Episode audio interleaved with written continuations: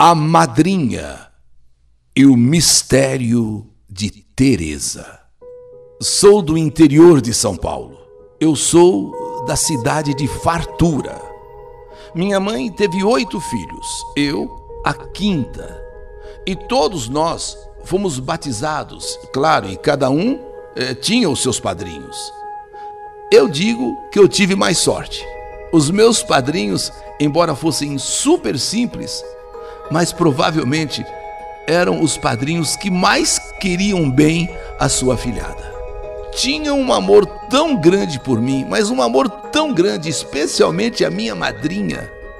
Ela era tão carinhosa, tão amorosa, eu sentia em troca por eles também um amor verdadeiro. Sim, porque eu recebia tanto amor e, como afilhada, eu só podia retribuir aquele amor. Então, entre nós, era realmente algo muito, muito bonito. Madrinha Maria e Padrinho Onofre. Eu me lembro que era bem pequena e eles queriam me levar para passar uns dias com eles em Itapeva, que era onde eles moravam. Mas minha mãe sempre dizia: ano que vem vocês levam a Maria Luísa. Ano que vem, deixa ela crescer um pouquinho mais, porque assim pequena, ela vai dar muito trabalho para vocês. Quando ela crescer um pouquinho mais, vocês levam. E minha mãe sempre dizia: o ano que vem, o ano que vem. E eles vinham então sempre me ver. Quando eu estava com seis anos, aí sim minha mãe deixou a minha madrinha me levar com eles, né, para ficar uns dias lá em Itapeva. Quando eu cheguei, os três filhos de minha madrinha vieram me receber com o maior carinho. E minha madrinha já foi dizendo: Ó, oh, vocês tomem cuidado com ela. Ela é a minha princesinha, ela é o meu tesouro. Eu amo demais essa menina. Ela é a minha filhada do coração. Tratem bem da minha princesinha. Minha madrinha tinha três filhos. Os três filhos homens. E talvez por isso ela tinha todo esse carinho especial por mim, por ser menina. E ela sempre dizia: Eu sou sua segunda mãe, eu sou sua segunda mãe. Oi, madrinha, mad... oi, padrinho, bença padrinho, bença madrinha. Ó, não esquece, hein? Eu sou a sua segunda mãe. E os filhos de minha madrinha, assim que eu cheguei, foram me recebendo assim com tanto amor, carinho, com tantas recomendações e foram me dando brinquedos para eu brincar. É, pegavam na minha mãozinha, me levavam para ver o cachorro que eles tinham, sabe? Muito amor, muita atenção, muito carinho mesmo por mim. Um dia antes da minha madrinha me trazer de volta para casa, ela me levou na loja e disse: Escolhe o que você quer, minha querida, escolhe o que você quer. Até falou minha filha. E me encheu de presentes, roupinhas novas, sapatinhos, sandálias. E ela dizia: Minha princesinha, você tem que ficar linda, minha princesinha. Você tem que ficar maravilhosa, mais do que você já é. No outro dia, fomos para a rodoviária e ela então me trouxe de volta para casa. Eu até chorei eu queria ficar com a minha madrinha. Eu queria ficar com ela. Ela me amava de verdade. Não que minha mãe não me amasse, não que meu pai não me amasse, mas, mas sabe aquela atenção toda, aquele carinho todo? Bem, eu, eu chorei, chorei. Eu queria ficar com a minha madrinha, queria voltar com a minha madrinha. Quando eu fiz 12 anos, eu vim para São Paulo. Vim assim numa casa eh, de pessoas conhecidas, vizinhas de meus pais, que precisavam de uma menina para cuidar aqui das crianças deles, como se fosse uma babá aqui em São Paulo. Então eu vim com 12 anos. Depois disso, eu só ia para o interior uma vez por ano. Então eu passei a ver muito pouco eh, os meus pais apenas uma vez por ano, a minha madrinha, aliás, a minha madrinha, a última vez que eu a vi, eu tinha 16 anos. E minha mãe ainda falou: Filha, vai lá ver sua madrinha. Mas você não vai gostar muito do que vai ver. Mas você precisa ir. Precisa se despedir da sua madrinha. Nessa época, minha madrinha já tinha voltado a morar em fartura. O meu padrinho já tinha falecido. E a minha madrinha, desgostosa com a perda do meu padrinho, ela começou a beber não se, não se sabe o porquê, não se entende por que ela começou a beber. Sim, a beber, e bebia tanto que acabou ficando doente devido à bebida. E quando eu fui vê-la, eu não consegui fazer nada de tão ruim que ela estava. Chorei muito por vê-la naquela situação. Era final de ano, era Natal. Eu fiquei muito sentida. O Natal passou e eu então vim embora para São Paulo. Mas no decorrer do ano novo, madrinha veio a falecer. Eu chorei muito, eu chorei demais. Talvez as pessoas não entendam. A madrinha era muito importante para mim. Ela fazia parte da minha história, da minha vida. Eu chorei demais. Eu chorei muito, muito mesmo. Ela era muito boa e não merecia um fim daqueles. Eu nunca a esqueci. Sempre rezei por ela e por meu padrinho. Eles sempre viveram em meu coração. Depois de um tempo que ela faleceu, foi naquela noite que meu pai, com 73 anos, estava na minha casa, pois nessas alturas, aqui em São Paulo, já tinha conhecido uma pessoa com a qual eu tinha me casado, então eu estava cuidando dele, de papai. Ele vinha passar no médico aqui em São Paulo e ficava na minha casa, claro. Ele tinha ficado muito doente lá no interior. E eu, que já estava, como disse, casada com o meu marido, fomos buscá-lo para cuidar dele aqui em São Paulo. Nesse meio tempo em que ele estava aqui e eu cuidando dele, teve assim uma noite que eu tive um sonho que me deixou muito assustada. E sem entender nada. Sabe quando você fica assustada, mas também não entende nada? Eu sonhei que estava em uma casa em um sítio com muito mato. E lá no fundo da casa tinha uma área e uma moça. Essa moça chorando, chorando, chorando. E eu fiquei olhando aquela mocinha, chorando, chorando, e ela começou a me dizer: Me perdoa, eu preciso do seu perdão, por favor, me perdoa nesse meu sonho, essa moça me pedindo perdão. Eu preciso do seu perdão, por favor, me perdoa. Só assim eu vou descansar em paz. Só assim eu vou descansar em paz. Me perdoa, me perdoa. Eu preciso do seu perdão. Eu fiquei assim sem saber o que fazer. Como? Eu perguntei para ela. Isso no meu sonho. Como te perdoar? Se eu nem te conheço, o que é que eu vou perdoar? Se nem sei quem você é e, e o que, que você fez para eu te perdoar?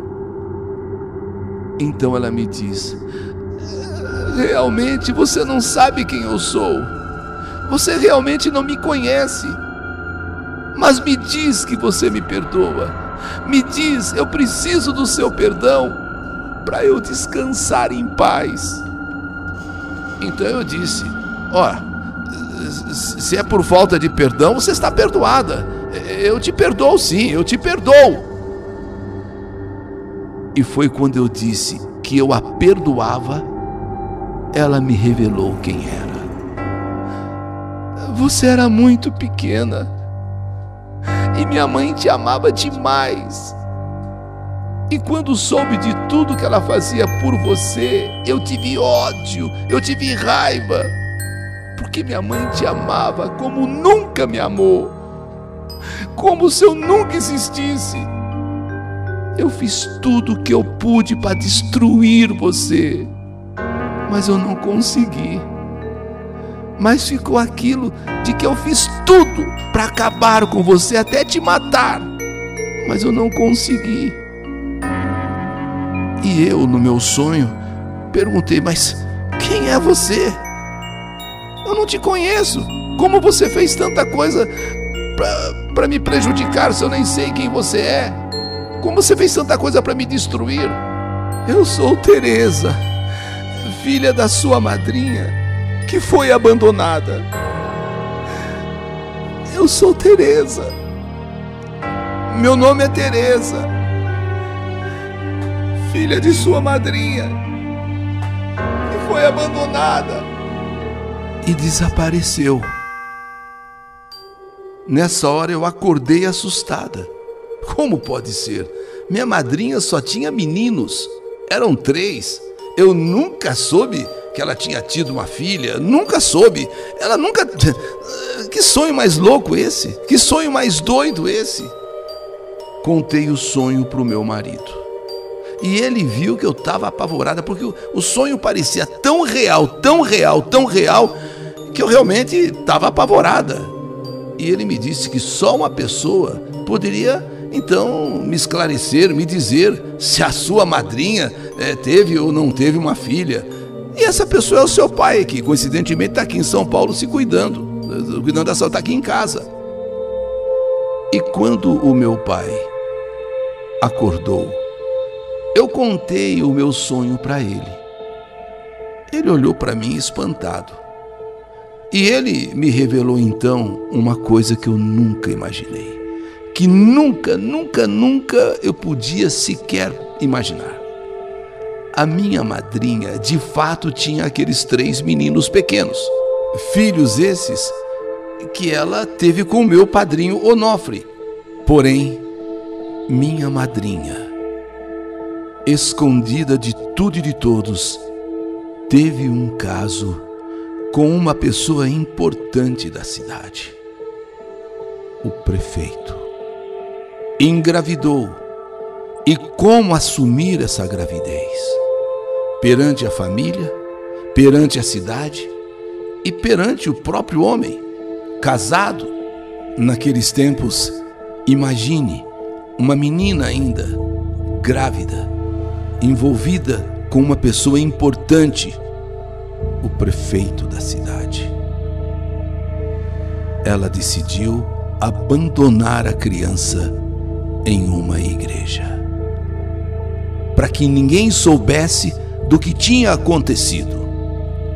E assim foi durante toda a sua vida, escondendo o passado, nunca revelando o que lhe tinha acontecido porém nós sabíamos, inclusive, que o nome que ela deu àquela criança foi Teresa. Aí eu fiquei assustada. Aí eu fiquei apavorada. Pai, o senhor acredita que ela me veio pedir perdão? Eu sonhei com ela essa noite. E o senhor me falando tudo isso que madrinha tinha no seu passado, que minha madrinha escondia. E meu pai acrescentou: inclusive, Teresa faleceu há um mês. Nossa, eu quase desmaiei. Só agora eu entendi por que ela não se conformava com a mãe dando tanto amor para mim, sua filhada, dando tanto carinho, tanta atenção, e a sua filha, que descobriu quem era a mãe, sendo abandonada, ignorada, esquecendo dela totalmente, esquecendo que ela, Teresa, era sua filha. Sabe quando você não quer trazer o passado, mesmo até sendo uma filha? Mas a mim, sua filhada, ela dava toda a atenção, todo o carinho. E Teresa sabia. E por isso tentou de todas as maneiras e formas me destruir. Porém eu não sabia. Só depois de sua morte, um mês depois que o meu pai diz que Teresa faleceu, que ela aparece em sonho me pedindo perdão. Até porque eu nem sabia que ela existia. Eu não tinha culpa nenhuma de minha madrinha me dar tanto amor e carinho. Porém, ela, Teresa, sabia. Ela era a verdadeira filha, ignorada, abandonada, esquecida. Teresa, hoje mais do que nunca eu te perdoo e te entendo. E rezo todos os dias pela sua alma, como rezo também pela minha madrinha e pelo meu padrinho. Fui dia desses atrás, no cemitério, onde visitei o seu túmulo e deixei sobre ele uma flor. Teresa, descanse em paz. Essa é a minha história. História que a vida e a morte escreveram. Que saudade de você!